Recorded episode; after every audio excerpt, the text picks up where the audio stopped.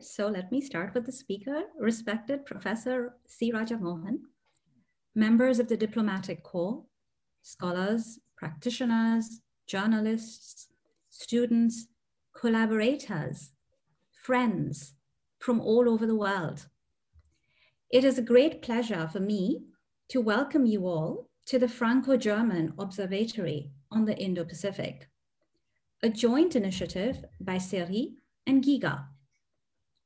This is the first session, and we are especially honored to have with us today Professor Raja Mohan as our inaugural speaker.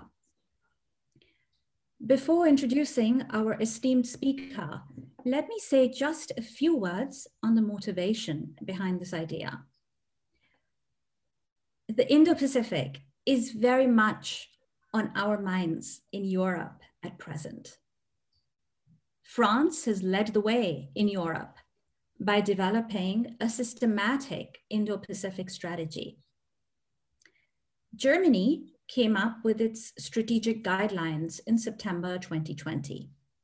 And just last week, I had the opportunity to speak with the German Federal Minister of Defense, Annegret Kramp-Karrenbauer, on how she sees Germany's role in the region and this interview will be aired soon as part of the Raisina Dialogue, organized by the Observer Research Foundation.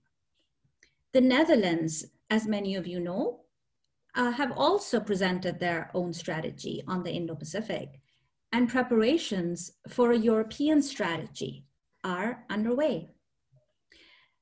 And while there is a lot of interest in the West on the differences and the commonalities among these different strategy positions. Christophe Jaffrelot and David Camroux at CERI, and Patrick Koellner and I at the GIGA, and our teams wanted to learn more about the views and approaches of the various actors within the Indo-Pacific itself. So let me hand the floor over to our partner in crime at CERI, Christophe Jaffrelot, who will tell us a little bit more about the initiative. Over to you, Christophe.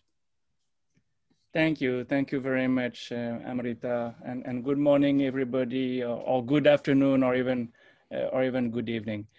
Uh, a few words, uh, indeed, um, to present uh, our Franco-German uh, Observatory of, of the Indo-Pacific. As Amrita has just said, this concept, the, the Indo-Pacific, is today structuring uh, the geopolitical discourse uh, in the West. Uh, and the US showed the way.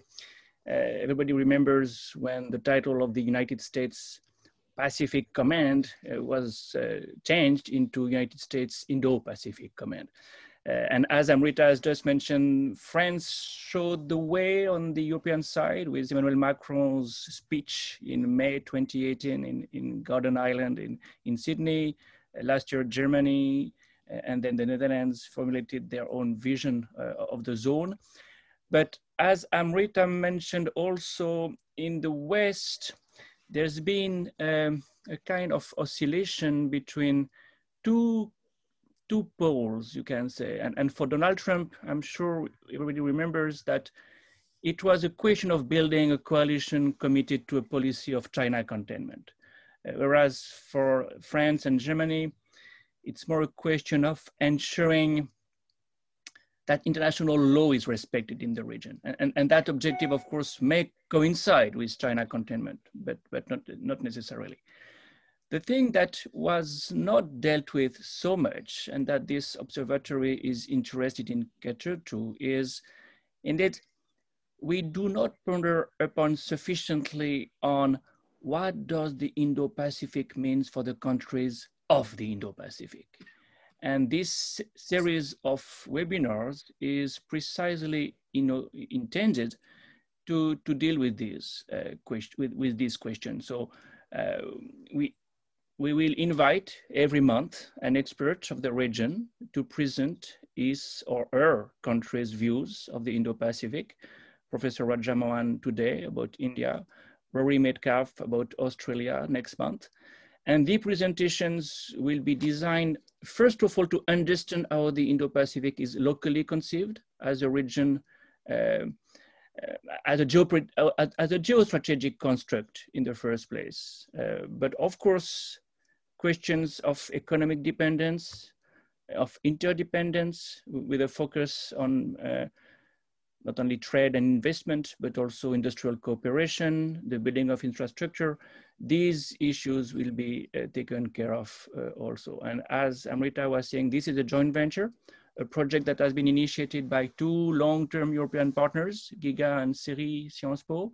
And it is a long-term project too, because this series of webinar is the cornerstone of an observatory of the Indo-Pacific that is intended to be a hub uh, for research. Uh, I would say at the intersection of international relations and area studies. Uh, I, I, do not say more. Um, you will find more information on the websites of, of, of GIGA and CERI uh, if you're interested. Thank you. Okay, thank you very much, Christoph. I hope we, I, I, I think that was a very nice summary, a succinct summary of what we're trying to do together. And I hope we've gotten many of our audience hooked and you will be joining us, dear audience, in the events that we're doing and the research that we're developing together. And now uh, for the proceedings of the day. Today we have almost 400 registrations, which is very much a credit to the high quality of our inaugural speaker, Professor Raja Mohan. Uh, Professor Raja Mohan is director of the Institute of South Asian Studies at the National University of Singapore. Earlier, he was professor at JNU and, and at the Rajaratnam School in Singapore. Professor Mohan is one of India's leading commentators on India's foreign policy. He has been associated with a number of think tanks in New Delhi, including the IDSA, the Center for Policy Research, and the think tank that I have a particular affection for, that I am affiliated with, the Observer Research Foundation. Professor Mohan was also the founding director of Carnegie India. He has held the Henry Alfred Kissinger Chair in International Affairs at the Library of Congress in Washington, D.C. He has served on India's National Security Advisory Board. He has led the India chapter of the Pugwash conferences. I could go on and on. His recent books include the beautifully titled and richly analyzed Samudramanthan, Sino-Indian rivalry in the Indo-Pacific, and also Modi's World, expanding India's sphere of influence. We've been reading his analyses in academic journals and also key newspapers and other outlets. It's great to have him here with us today. Professor Rajamohan has kindly agreed to address us for 20 minutes you will have the chance to ask questions and you can do this either by using the raise hand function in Zoom or you can pose your questions in writing via the Q&A function. Uh, you can pose them as we progress. You don't have to wait, especially for the written questions. You can pose them as we progress. You don't have to wait for Professor Mohan to uh, end the lecture if something comes to your mind. I will be reading out uh, some of them at least um, after, uh, after his input. And so without further ado, over to you, Professor Mohan. We are greatly looking forward to hearing from you. Thank you. Thank you, Professor Narlikar, for that uh, generous uh, introduction. Uh, it's a delight to be with you and so many, Dr. Christoph Jaffrelot and so many other European friends. So I've been a particular Europhile, shall we say, in the last few years, uh, trying to see how do we get Europe back to the east of Suez. So this this is observatory is going to help in that. Uh, it's a great initiative. So let me wish you uh, all success. Uh, as as the question of uh, the in, uh, the the notion of Indo-Pacific here to stay, the question of Europe's role. I mean. is, is quite clearly in, the, in the front and center today and it's part of the larger, uh, I would believe, that Western encounter uh, with the uh, with the Indo-Pacific, and that this is a new phase in the Western encounter with the with the with this region. And unlike in the past, the region has greater agency today. So therefore, I think it is wise of you to, to look at how the region looks at this uh, whole set of debates. And, uh, and the fact that today there are new powers in the region uh, that the nature of the contestation, the nature of the geopolitics is going to be uh, very, very uh, different from uh, what we've known uh, in the past. So, in the next 20 minutes or so, I would like to make you know four sets of points. Um, the first two relating briefly to the geography and economics of the of the current Indo-Pacific debate, and then the next two uh, focus on uh, the questions of strategy uh, and contestation that come in, and conclude with a brief, you know, review of India's new strategic orientation in the in the Indo-Pacific. So I'll focus more on the second two elements and not the first two. I'll briefly mention there and I'm, I'm, not focusing uh, exclusively on India. I thought it's important to understand the larger uh, dynamic uh, in the region. first, briefly on geography and nomenclature. I mean, there is quite a bit of a debate uh, all the time in terms of uh, what is Indo-Pacific, or where does it begin, where does it end. I mean, this debate we've had about Asia, this debate had always been there about Europe.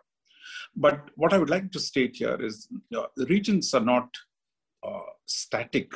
I mean, the politically constructed regions are not statics. They keep changing in time.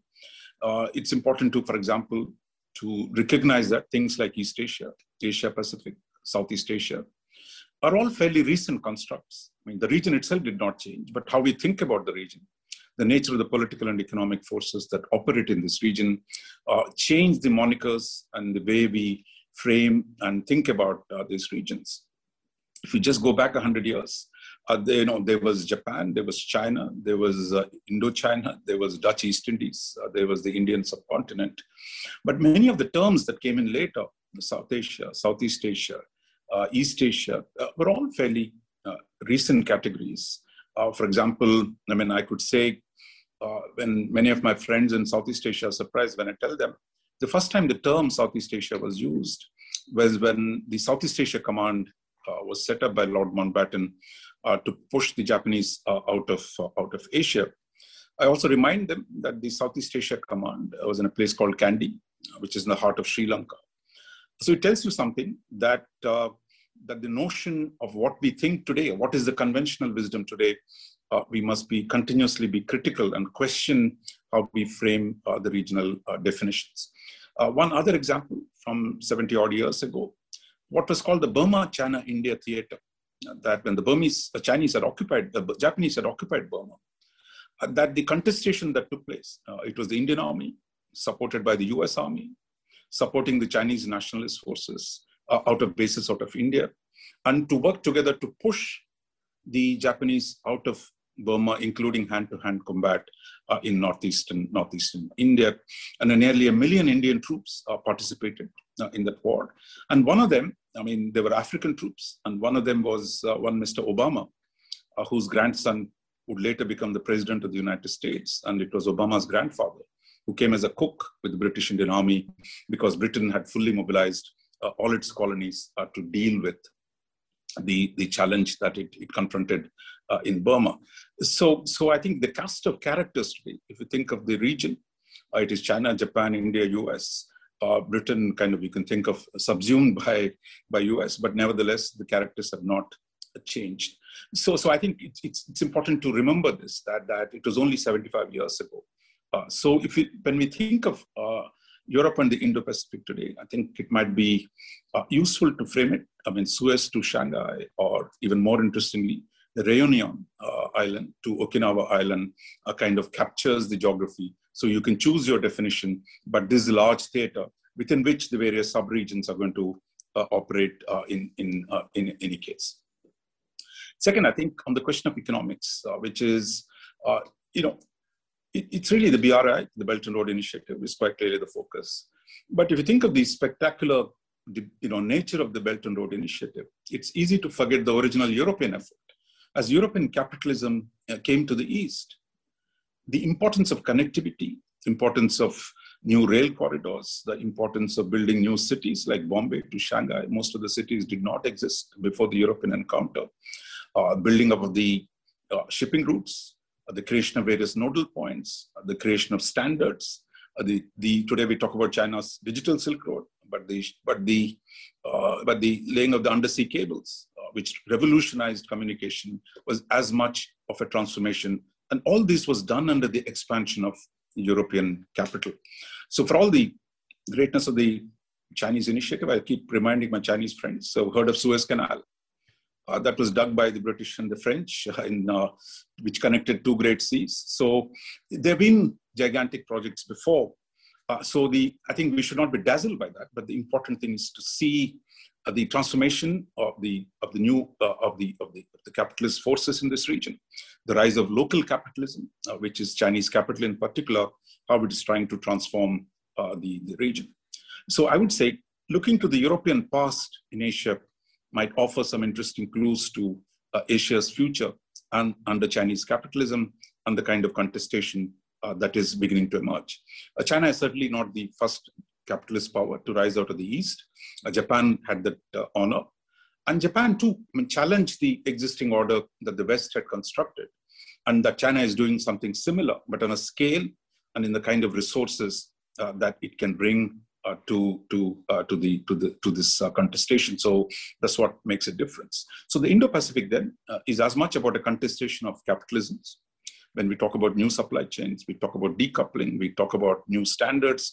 So the full set of issues in terms of uh, the, the, the, the different groups of capital contesting with each other. Now, just a few years ago, we believed there would be no contest between the various capitalist groups and that it's going to be one happy harmony uh, an, an, integration through WTO, through a set of global rules, uh, that system uh, is, is quite clearly uh, breaking down.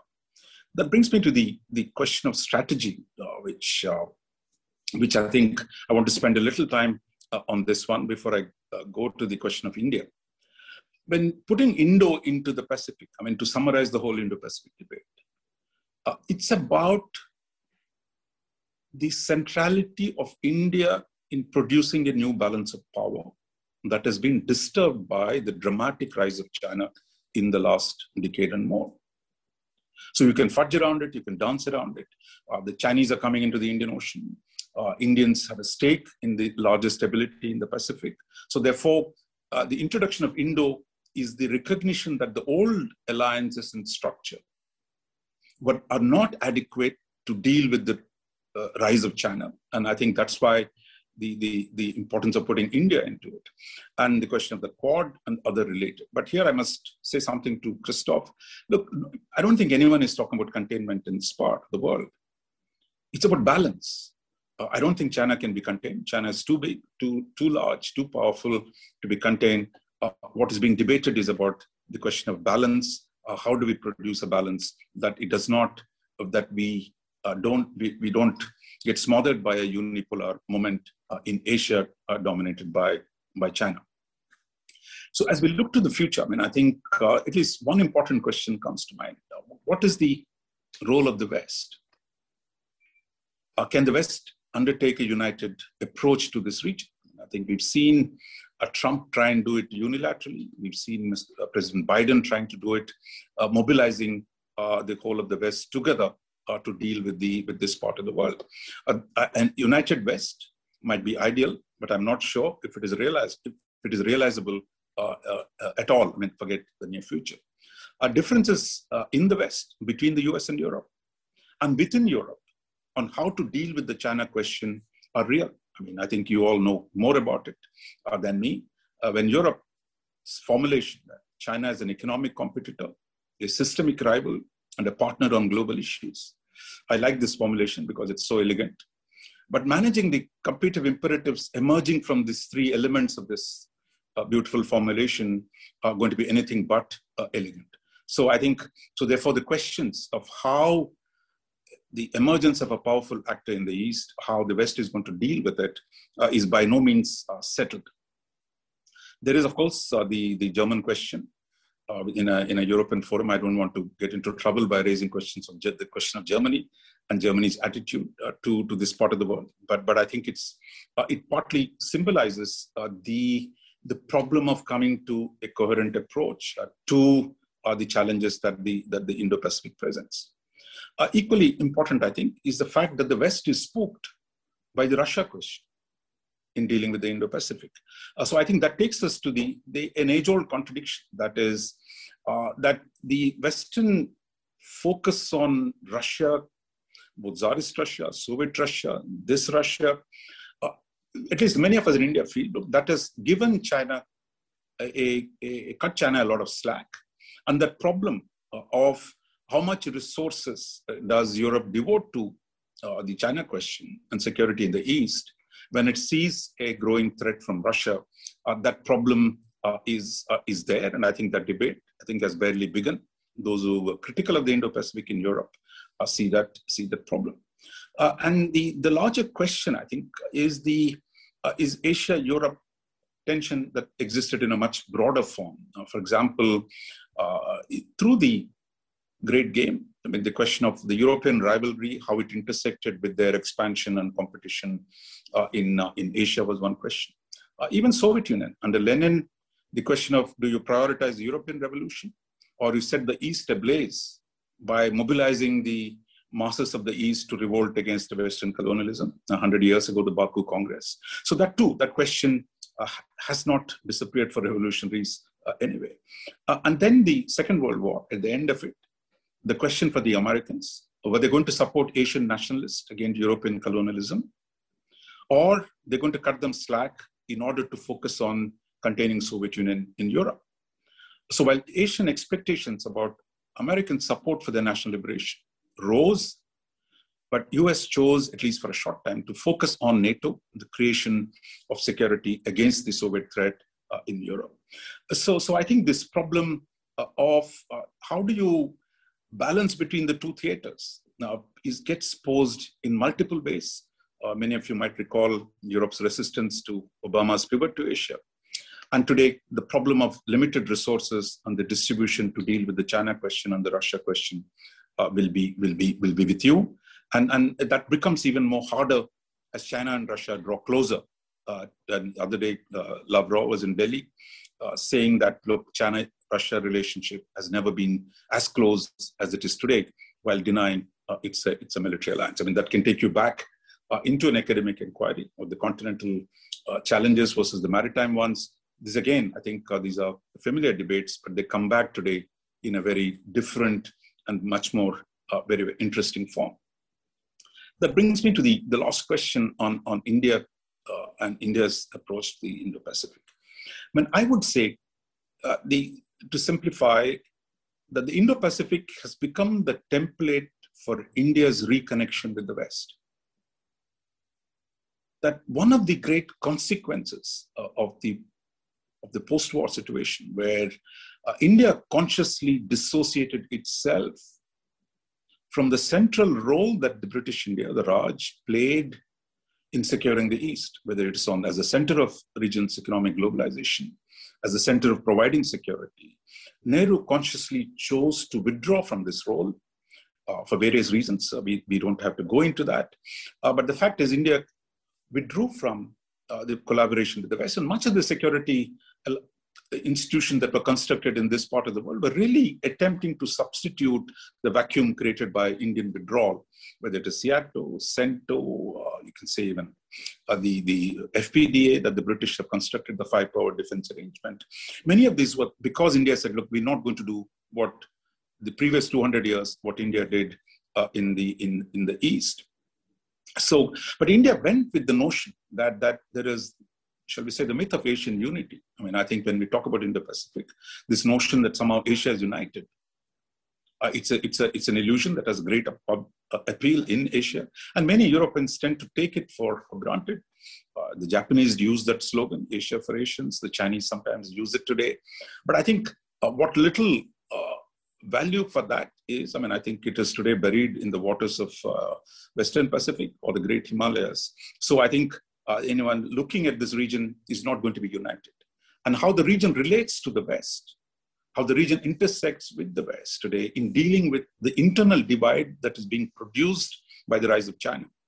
That is the central question. And I think that's where uh, that India today sees that what, what India stood for once of distancing itself from the West, today sees a partnership with the West as central to uh, securing uh, its interests vis-a-vis China that threatens its interests uh, in the in the Himalayas or in the larger question of the Indian Ocean, South Asia. So we could argue about it, but the fact is, if the argument about strategic autonomy was used in India to keep India distant from the West, to the very logic of strategic autonomy, the very logic of seeking a multipolar Asia demands that India must seek to balance China to the extent that it can.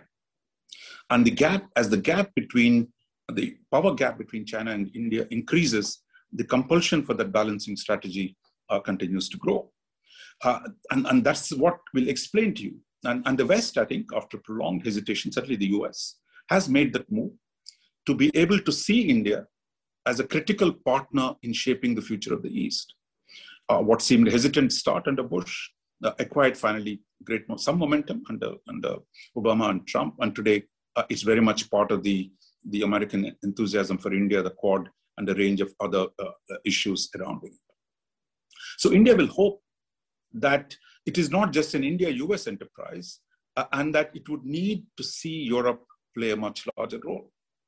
Of course, you can be like Stalin and ask uh, how many divisions does the Pope have? Uh, what, how many ships can Europe bring to this part of the world? Uh, even the most active France, I mean, uh, there are limits how much you can do. But unlike Stalin, I mean, I think it is possible to argue uh, Europe brings a lot more than military power. Uh, that it, it brings in the question of its soft power, the question of normative issues, diplomatic strength. So I think, as I see, Europe playing a larger role in the Indo-Pacific. Need not all be military. Uh, that even a limited military contribution uh, would be of great assistance, uh, value to this region, uh, at least for India. And therefore, uh, seeing Europe do more in Asia uh, for a former colonial country, this looks quite outrageous. I mean, for many people, had given up on Europe in Asia, and Europe itself had withdrawn from this part of the world. But today, I don't see how we can construct a balance uh, in the East without some participation of Europe and European institutions, European resources, and, and, and, and European uh, power in the most broadest form uh, that you can that you can you can define. So I would see, therefore, and for India, having Europe in gives us room to not to be at the mercy of just US and China. That is, that with the domestic politics in both countries playing a large role, with the temptations of G2 forever being there, that Asia is not going to be left at the mercy of just US and China will decide the future of this region. Having uh, Europeans there, having Japan, Australia, and others playing a larger role will give us more stability, uh, rather, you know, in a, in a system that is increasingly has the danger of, uh, you know, going back to a G2 or a bipolar uh, confrontation. Uh, so having Europe then makes big sense for, for, for India. And in the end, this is really about the waters of Eurasia and if you think of the Indo-Pacific as the waters of Eurasia, and where Europe, uh, with a large amount of you know, a, range of strengths that it has, will need to play a role in this part of the world because the idea that Americans are going to secure this forever for the next 75 years, as they've done for the last 70, uh, is not sustainable. Therefore, if Europe is willing to pick up more of the burden, and India that aspires to play a larger role, uh, together uh, we can make it uh, easier once again to balance, to produce a balance in this part of the world. And, and I think that's where uh, India, I, suspect, uh, that uh, it's not fully understood. Let me conclude with this thought that India is far more open to engaging Europe today. And we've seen already in the case of France, and I'm hoping Prime Minister Johnson's visit to India, we might see some progress. So, for the first time in Delhi, I can see uh, Europe is acquiring a weight in India's worldview. And I think studying that, of tracking that, uh, could be a very, very profitable enterprise and, and a very stimulating uh, inquiry in the coming days. So let me stop here. Thank you all for your attention. And once again, congratulate uh, Giga and CERI uh, for, for starting this uh, European Observatory uh, of the Indo-Pacific. Professor Rajamohan, thank you very much. Um, that was an absolute tour de force. And in those 20 minutes, you have given us so much food for thought. So some of the very important messages that I took away uh, were how you, talk, you talked about the regions being political constructs, and we should be aware of that. They don't fall out of the sky. The regions are there, but they're political constructs. Um, you, you talked about we should be looking at the European past to see its future in the region. Um, it's not just China that has had elaborate infrastructure projects in the region. Very importantly, and a point that often we in Europe and also and very much so in the US with that we miss out on is it's very easy to talk about containment from the US in a region that is still relatively speaking in the mind far away. Whereas you talked about this is not about containment, but balance, right? That's an extremely important point that you have alerted all of us to. Uh, the Russia, the Russia-China question and limited resources and how Europe is going to try and balance this is going to be a very tough balancing act. And we see these debates playing out in a big way in Germany. Um, you talked also about sort of, there is a real problem. We at the GIGA work on the Global South, and we often see uh, the Global South being presented, presented as one unified, non-democratic entity, which is just completely ridiculous. And you, uh, you blew that myth, that myth in a very significant way right now when you talked about um, Asia United as a myth buried in the Great Himalayas and in the Indo-Pacific. So there's lots of food for thought. I have many questions, uh, and I, with Christophe and me um, having the privilege of chairing the session, maybe abuse our positions with just maybe one question for me and one question for Christophe, if that's okay. So I'll ask you my question. Um, the Quad, you referred to the Quad.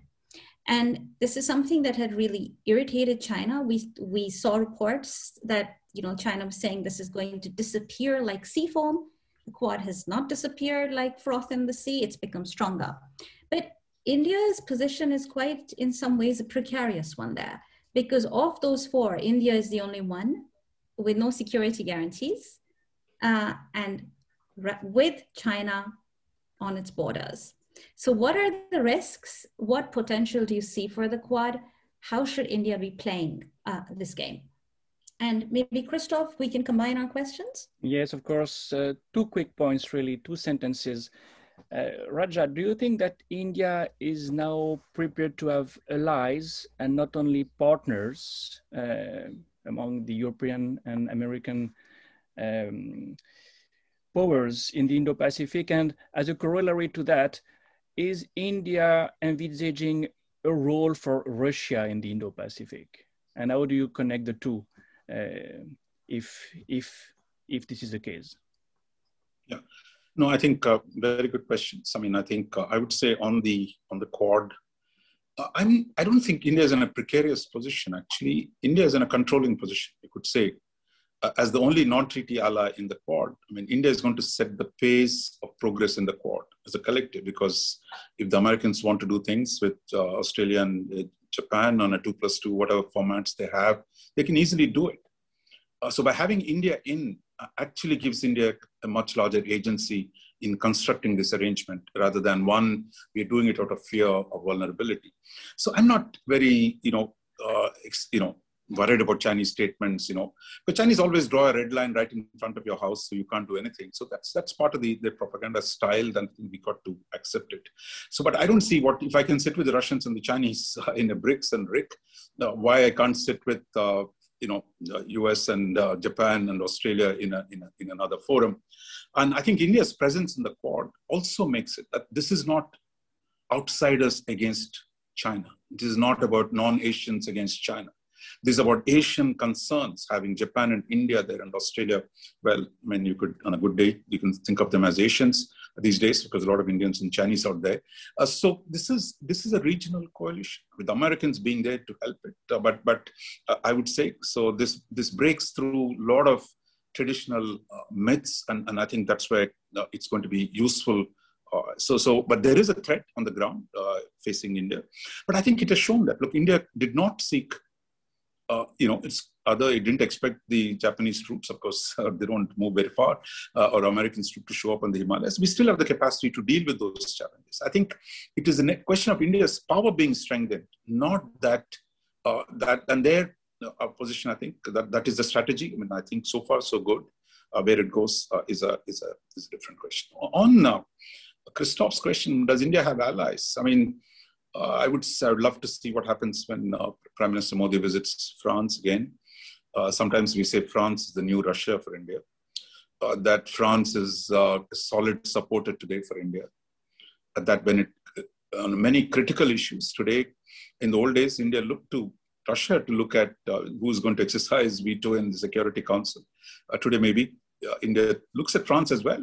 So, so I think it is one of the less uh, uh, studied question of the expansive depth that has emerged in the India-French relationship. Uh, Christophe and I were involved with ORF in a dialogue. four or five years ago, we were talking about doing things, things together in the Indian Ocean. that is happening today. And, and I see this relationship uh, going uh, quickly and further. Next week, we have the trilateral with Australia. There's greater cooperation in, uh, in the, in the Southwest Indian Ocean. So I think it's just the beginning of a French connection, uh, which long in the making, but I would say uh, that uh, finally Indians are beginning to appreciate France and what it can do. So, so I would think this is going to go quite, quite, quite far. On the question of India's alliances, look, I'm not the usual Delhi guys who tell you India doesn't do alliances. Uh, I think India does uh, what it did in 71 treaty with the Soviet Union. It's an alliance-like relationship. But like all large countries, it is not going to be bound by an alliance kind of thing. Moment the threat passed, India stepped back uh, from Soviet Union, uh, that it did not do the 10th uh, anniversary celebrations. So, so I think, look, just as Mao Zedong leaned on one side to the Soviet Union in the 1950s, and he leaned to the American side later. So I think India can make adjustments. This idea somehow is India is not a, a normal power. It doesn't do coalitions. It doesn't do alliances. This is a mythology that the Indian academic community, the think tank community created, and the West, I think, has absorbed it hook, line, and sinker, rather than seeing India's actions. Uh, India also had military treaties with its neighbors, uh, Sikkim, Bhutan, and Nepal. Of course, they're all in, not in great shape these days because India's power vis-a-vis China has declined. But the fact is, India did those treaties. Uh, so it is not, and Nehru was offering security guarantees to the smaller neighbors when China entered, communist China entered Tibet. That was a classic balancing. That was classic security provision. So India today proudly says we'll be a net security provider. So I think we'll see more of that, uh, but in, in, in India's own style and not in a the way that we will get closer to many Western partners. So we will also do stuff on our own of security providing to, to various countries in this part of the world, what we're doing in the various island states. That's just the beginning. So, so I would say uh, this is a different India. And I think those who study India's foreign policy need to break out of the old shackles that have actually uh, obfuscate seeing what India has done in the past and what it does now in a much more vigorous fashion. Okay, thank you very much. Um, I would, uh, I, there are already a lot of uh, questions that are here that, that are coming in in writing. And I see Delphine Allais has a question in writing, but Indy, why don't you give uh, the mic to Delphine Allais because it would be nice to have a to also hear, uh, hear questions at times. So, and don't be shy if people want to ask questions, just use the raise hand function. We are looking at you. I, I think I'm, I'm unmuted. Uh, can you hear me? Yes. Very well. Very well. Very much. Uh, well, thank you very much, Prof. Uh, Raja Mohan, for your presentation. I, I found it very uh, uh, thought-provoking. Um, so you mentioned that uh, India is now ready to um, have an increasing amount of relationships with Europe. And to perhaps expand a little bit the, the reflection, I was wondering to what extent you would consider that India's relationship or its approach um, towards smaller regional powers, especially, uh, well, individual Southeast Asian states or uh, the ASEAN as an organization, has changed has it evolved in light of the um, emergence of an Indo-Pacific strategy? And has it also evolved in light uh, of the fact that Europe is also increasingly present uh, in the region and increasingly uh, entertaining closer relationships with uh, smaller Southeast Asian powers as well? You want me to answer right away or you want to? Uh, well, if you're happy to answer this right away, because that was no, no. If you want to take a few, yeah, that's better. Sorry, yeah, that's fine. Okay, okay, very good. Uh, so, uh, Nicholas Larel, would you like to ask your question? And uh, maybe you could be a little bit brief, and then we can collect a few. Nicholas. Yeah, can you hear me? Yeah. Yeah, thanks, thanks, thanks, uh, thanks, Dr. Rajamohan again. Um, great, uh, great uh, discussion. Um, I wanted to ask, when it comes to India's engagement with Europe in the Indo-Pacific, I would like to push you a little bit more how you think this work work out in the context of the EU as an institution, which itself is trying to define an Indo-Pacific strategy. We see Joseph Borrell mentioning it a few times. Uh, many of the cited examples of European collaborations in the Indo-Pacific are bilateral discussions, exercises, notably with France. And India has tra traditionally privileged bilateral channels. So do you see actually in the last few years and in the, in the future a change in the nature of direct engagement of the EU? And is there potential for more institutionalized and substantial cooperation with Brussels? Yeah. Uh, Thank you. Yeah, uh, Professor Mohan, why don't you take those two those two sets of questions because yeah. they were unpacked. Yeah, no, just to start with the second question. I mean, uh, look, EU is not a strategic actor yet. I mean, uh, hopefully, we'd love to see it one day, but at this point, uh, it is not a security actor. Uh, its strength is on the economic side. So India needs to get its economic uh, act together with the Europeans. Hopefully, we'll get forward on the trade and related issues. But on the political side, EU uh, politically is a, it's an important actor. So, so EU is on the political side, and and the security cooperation is largely with uh, you, uh, with countries like France and Britain. I'm sure when you see when Boris Johnson comes, hopefully we're going to do more with them. The two main European military actors. So we're going to do more with them. Uh, but I think India should engage. I mean, when they use uh, PESCO, whatever you call it, uh, European Defense Organization, there are a whole lot of issues between that and NATO.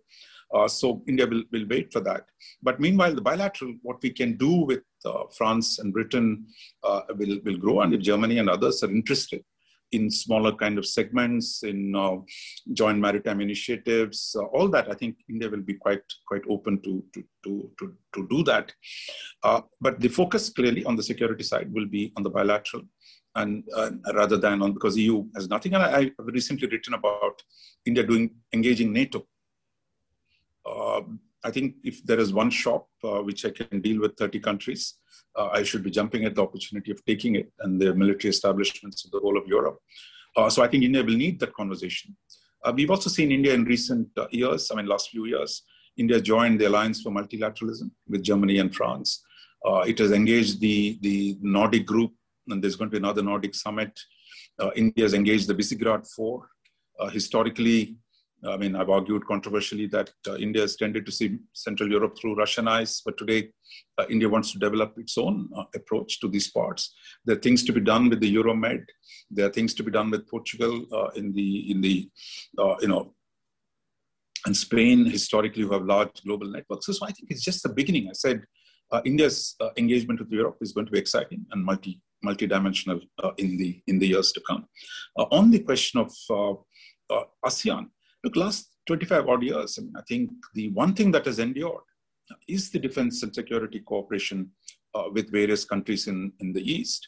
Uh, certainly with Singapore, it's now almost 25 years plus where we do a lot of joint exercises with them. Uh, Vietnam, uh, things have gone further. Uh, and on trade, we've had setbacks because India is not going to be part of the RCEP.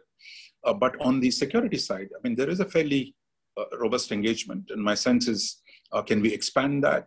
Uh, can we now work with Japan and Australia and eventually the US uh, to do joint initiatives on capacity building, on those kind of areas? I think they all open up. Uh, but there, I think, as you all know, uh, ASEAN is not united on the question of, uh, you know, Indo-Pacific. Uh, many of them almost don't want to say anything about war, don't want to say anything about Indo-Pacific because the Chinese power is so overwhelming in the region uh, but I also believe that constructing a stable, uh, a reasonable, credible alternative, and one where you can provide some alternatives, not just criticizing BRI, but if we can offer alternatives for the infrastructure construction, uh, I think the region will be interested. But there is disappointment. Uh, we should not hide that on India's, uh, you know, refusal to sign RCEP. But I would think there, uh, the larger question of the the WTO globalization structure that has been created uh, at the end of the Cold War, uh, its own future is under question. And I think uh, we got to take that into account. Uh, the state market relationship is going to alter, I believe, under Biden. Uh, the question of uh, France, of course, never left that model in terms of greater state role. So my sense is the, the presumption that, look, the whole world is going to be happily getting along under a single framework of globalization uh, I'm not sure that's going to sustain. So, so therefore, even on trade, I think there might be interesting uh, opportunities for India to build strategic coalitions uh, with Europe, with UK, with US, and with the other partners in Asia. Yeah. Um, actually, your point about the WTO, I mean, uh, sort of this is uh, this, as you know, is a topic very close to my heart, um, and uh, I completely agree with you here. But we, you, there is a there is also a, quite a different tenor of the debate in Geneva. Uh, which is, you know, the old globalization, reform, trade is essential. It's sort of almost two silos, right? There's security and there's trade. And so we need to have lots more conversations together. And NATO, your point of need on NATO, we had Jens Stoltenberg give a, uh, a distinguished speaker lecture at the Giga last year.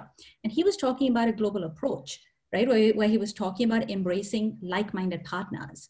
And so this is also another conversation that maybe India should be having. And I'm, i was very happy to read your piece in the Indian Express on this.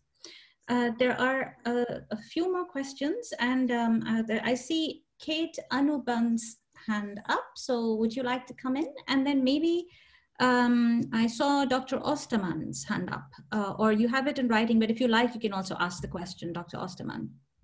Okay. Kate Anuband. Yeah, hello, thank you. Uh, thank you, Professor Rajamohan and Dr. Jaffrelot for this session. Uh, I have two quick questions.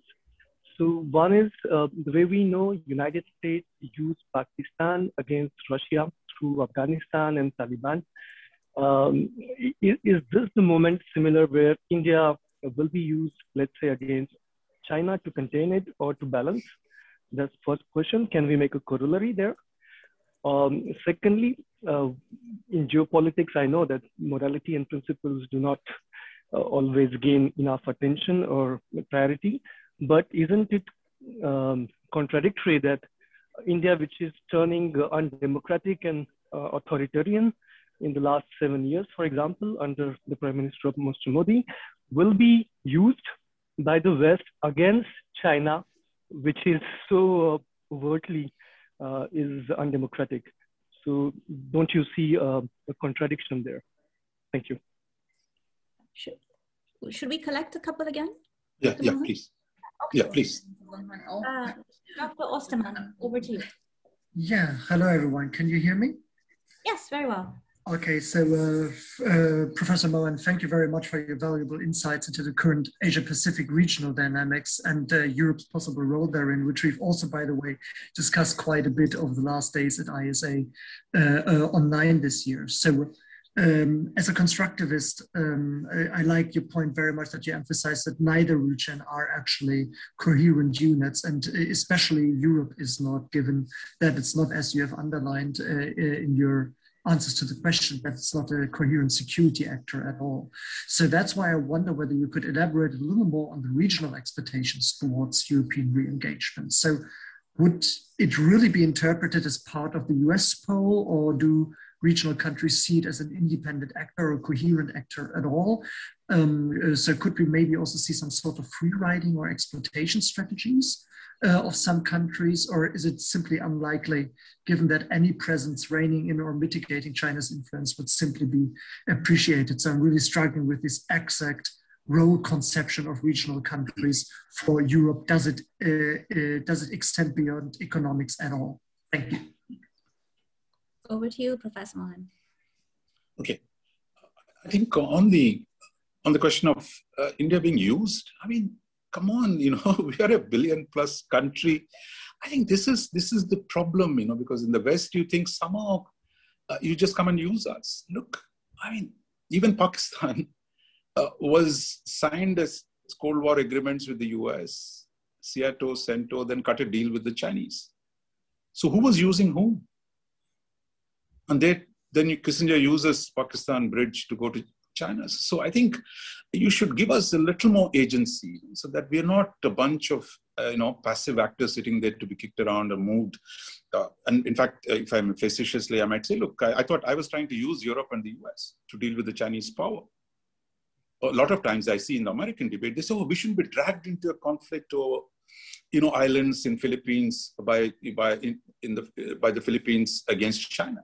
So, so I think was did China did, did the U.S. use China to defeat Soviet Union, or China benefited from that partnership? Uh, so, so, I think we should get over this stuff. That look, uh, as I said right in the beginning, look, region has agency.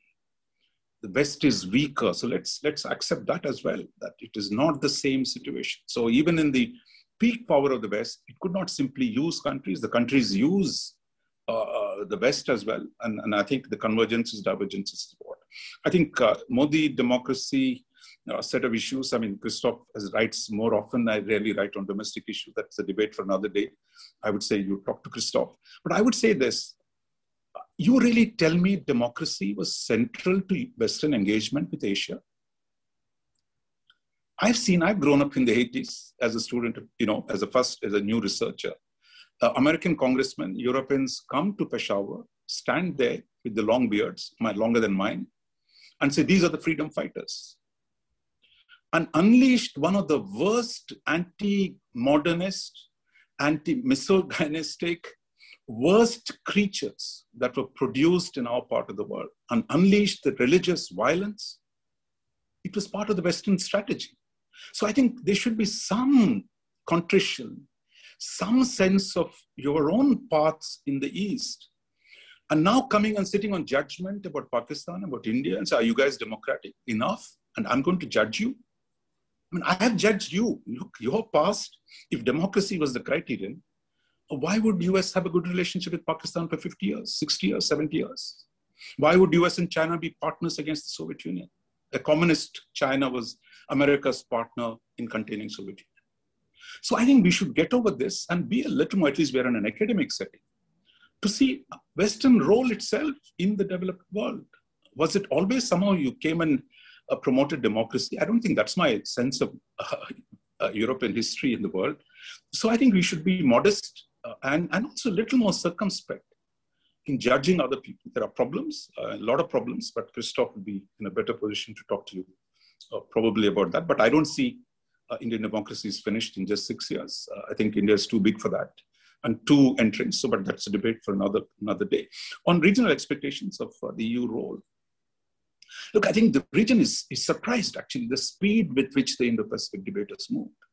Uh, they were look, nobody benefited more than the US China rapprochement in the 70s than Asia and ASEAN. Till this, you know, I mean, Singapore was celebrating full diplomatic relationship with China last year. Can you believe it? That till the 90s, a lot of countries did not have formal diplomatic relationship with China. It was the change in the American approach to China, and it was kosher to engage China. After denying for many years China did not exist, the PRC did not exist, and once US and China got together, we had uh, you know, Chimerica, we had the great economic integration. So the region benefited immensely. So for them, even to think about decoupling the tensions uh, is, a, is a serious crisis for them. And, and they've really not thought about uh, European role until now. So they're surprised uh, what has Britain got to do with it? What has France got to do with it? But I think it's a learning experience. So it's here since you're a constructivist, I don't know, let me get this right. I mean, uh, European role is what Europe makes of.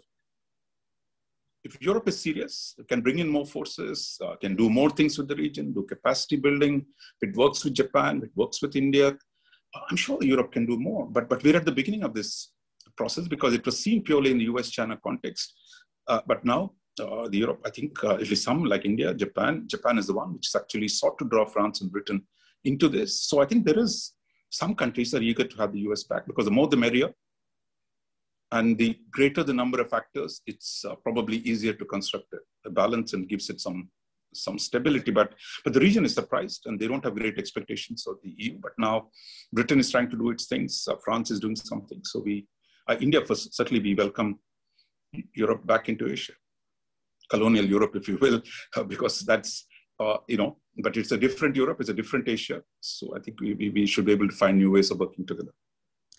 Okay, uh, we have only five minutes left and a lot of questions. So may I just uh, read out um, three questions to you from which have been typed in. The first one is from Isabel Sanitza.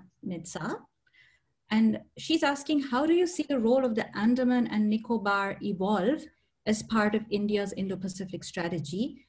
may New Delhi think of opening uh, the ANI to foreign investments uh, and major partners with which it has signed logistics agreements like France, US, Australia? Then there's a question from Michael Weiss, the second question, which is, does India intend to significantly strengthen BIMSTEC and its very slowly developing security component to balance China? And uh, one from, uh, there are lots of GIGA colleagues who had questions, but I'm just gonna have to take one written one now, uh, which is from Andrew Crawford. And he's asking, you mentioned the historical strategic importance of Burma. Are you concerned about the current events in Myanmar destabilizing the region? If armed ethnic groups increased the intensity of the conflict or demonstrators took up arms, what do you think India's response would be? And may I add to that, should be? Thank you. Okay, I think uh, the Andamans, uh, you know, we just as the Chinese, I mean, I think one good example is to see what Chinese have done with the Hainan Island, largely closed for, for decades, uh, treated as a security zone, and then opened it up. And I think you can see there is a submarine pen as well as the dramatic tourist facilities that have been created in, in one island. India, of course, can't do the speed at which China does things. But I think India slowly moved, certainly under the present government, under the Modi government, uh, has begun to open it up. I mean, I mean, you know, nothing gets done in a hurry in India, uh, but the basic attitude that it can't be a closed place, uh, appreciating uh, its strategic location, and to begin to draw uh, economic cooperation. Uh, the Japanese have been very interested. France, for example, when I traveled to Réunion a couple of years ago, they were very interested in doing things uh, on island development. So there is a lot of potential. I think there have been some reforms in the last three, four years. Uh, some opening up, some Indian capital is beginning to move there, setting up hotels. Uh, but we've also had to take care of the, you know, large questions about the small tribal population, the green uh, related issues. So, but it's just the beginning. There was a recent uh, cable that was set up. So basically, first thing is to connect Andamans to the mainland and then connect it with Indonesia, with Singapore, within the east, uh, so that you begin to create uh, new, new, new structures. But I think it is opening up. I think it's a story that's worth following. Uh, anyone who's looking at uh, the east, uh, uh, there are islands. We talked about Australia, France. I don't know. Some of the islands-related issues might come up next week. how do we develop these islands? Because the location makes it, and, and, at the mouth of the Indian Ocean, for the Chinese naval forces to come in, the huge number of possibilities that that can be done uh, on maritime domain awareness and, and, related stuff. Uh, BIMSTEC, I mean, it's already 20 years old. I mean, it's a struggling. The last few years, we've seen India put in new effort to develop it. But as you said, look, Burma, Bangladesh back to you know fighting what used to be. we thought we could integrate the region. So the changes in Burma make it harder. Uh, so I'm not you know, it's not something that's going to set the world on fire. But the fact is, last four five years, there's more effort on BIMSTEC, but it's going to be long haul. And my sense is, it's still really, in the near term, it is what India does with the US and others. And the bigger task of how do we convince the rest of the region? Look, this is not China containment. This is not a new Cold War. This is uh, about creating alternatives. And I think that political task uh, whether it's Bangladesh, whether it's Sri Lanka, whether it is uh, Indonesia, whether it is Singapore. A lot of work lies ahead for the Quad and for the West and India. So, so I think the process uh, will have to continue.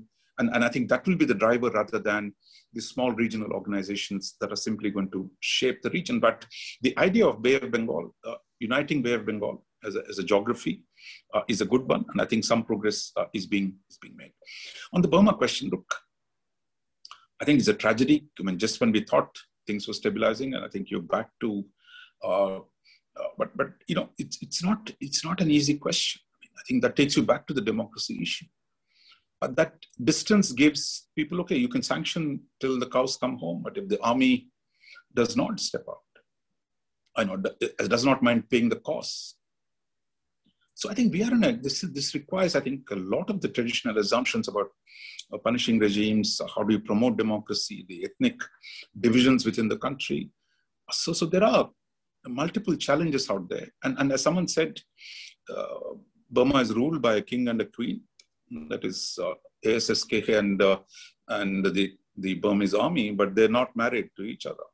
Uh, so there are two strong forces which are trying to pull the country in a different direction. And you have the range of ethnic militias. So we are in a it's a, it's a serious challenge, and, and there are not going to be no easy answers. Uh, if anyone thinks it's simply uh, you can just come and you know, set the terms. Uh, it is it is not going to. Uh, I think the first task, at least some in Singapore have argued, uh, restoring a civilian government as opposed to restoring democracy. Can we do that?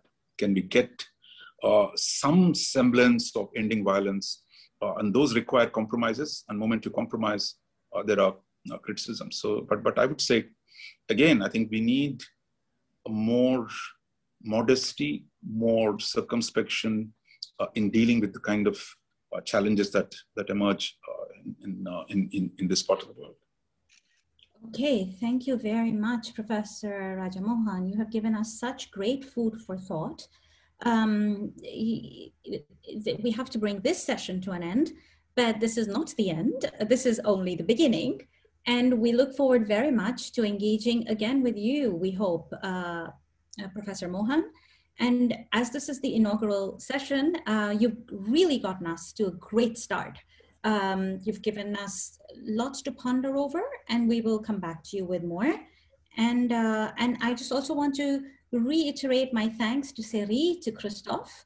Um, it's uh, we at the GIGA are just delighted to be doing this with you um, and with all the team uh, that forms a part of the Franco-German um, Observatory. So join us uh, in future sessions as well. The next one is with Rory Medcalf, as Christophe said, on the 19th of May, and uh, where we will hear more about many of the issues that uh, Professor Mohan started, to, started talking about. So uh, it's just now for me to say goodbye. Please stay safe and stay in touch. Thank you. Thank, Thank you. you. Wonderful being here. Yeah. Thank you, Raja. Thank you, Amrita. Thank you, Christophe. Yeah. Bye. Bye. Bye.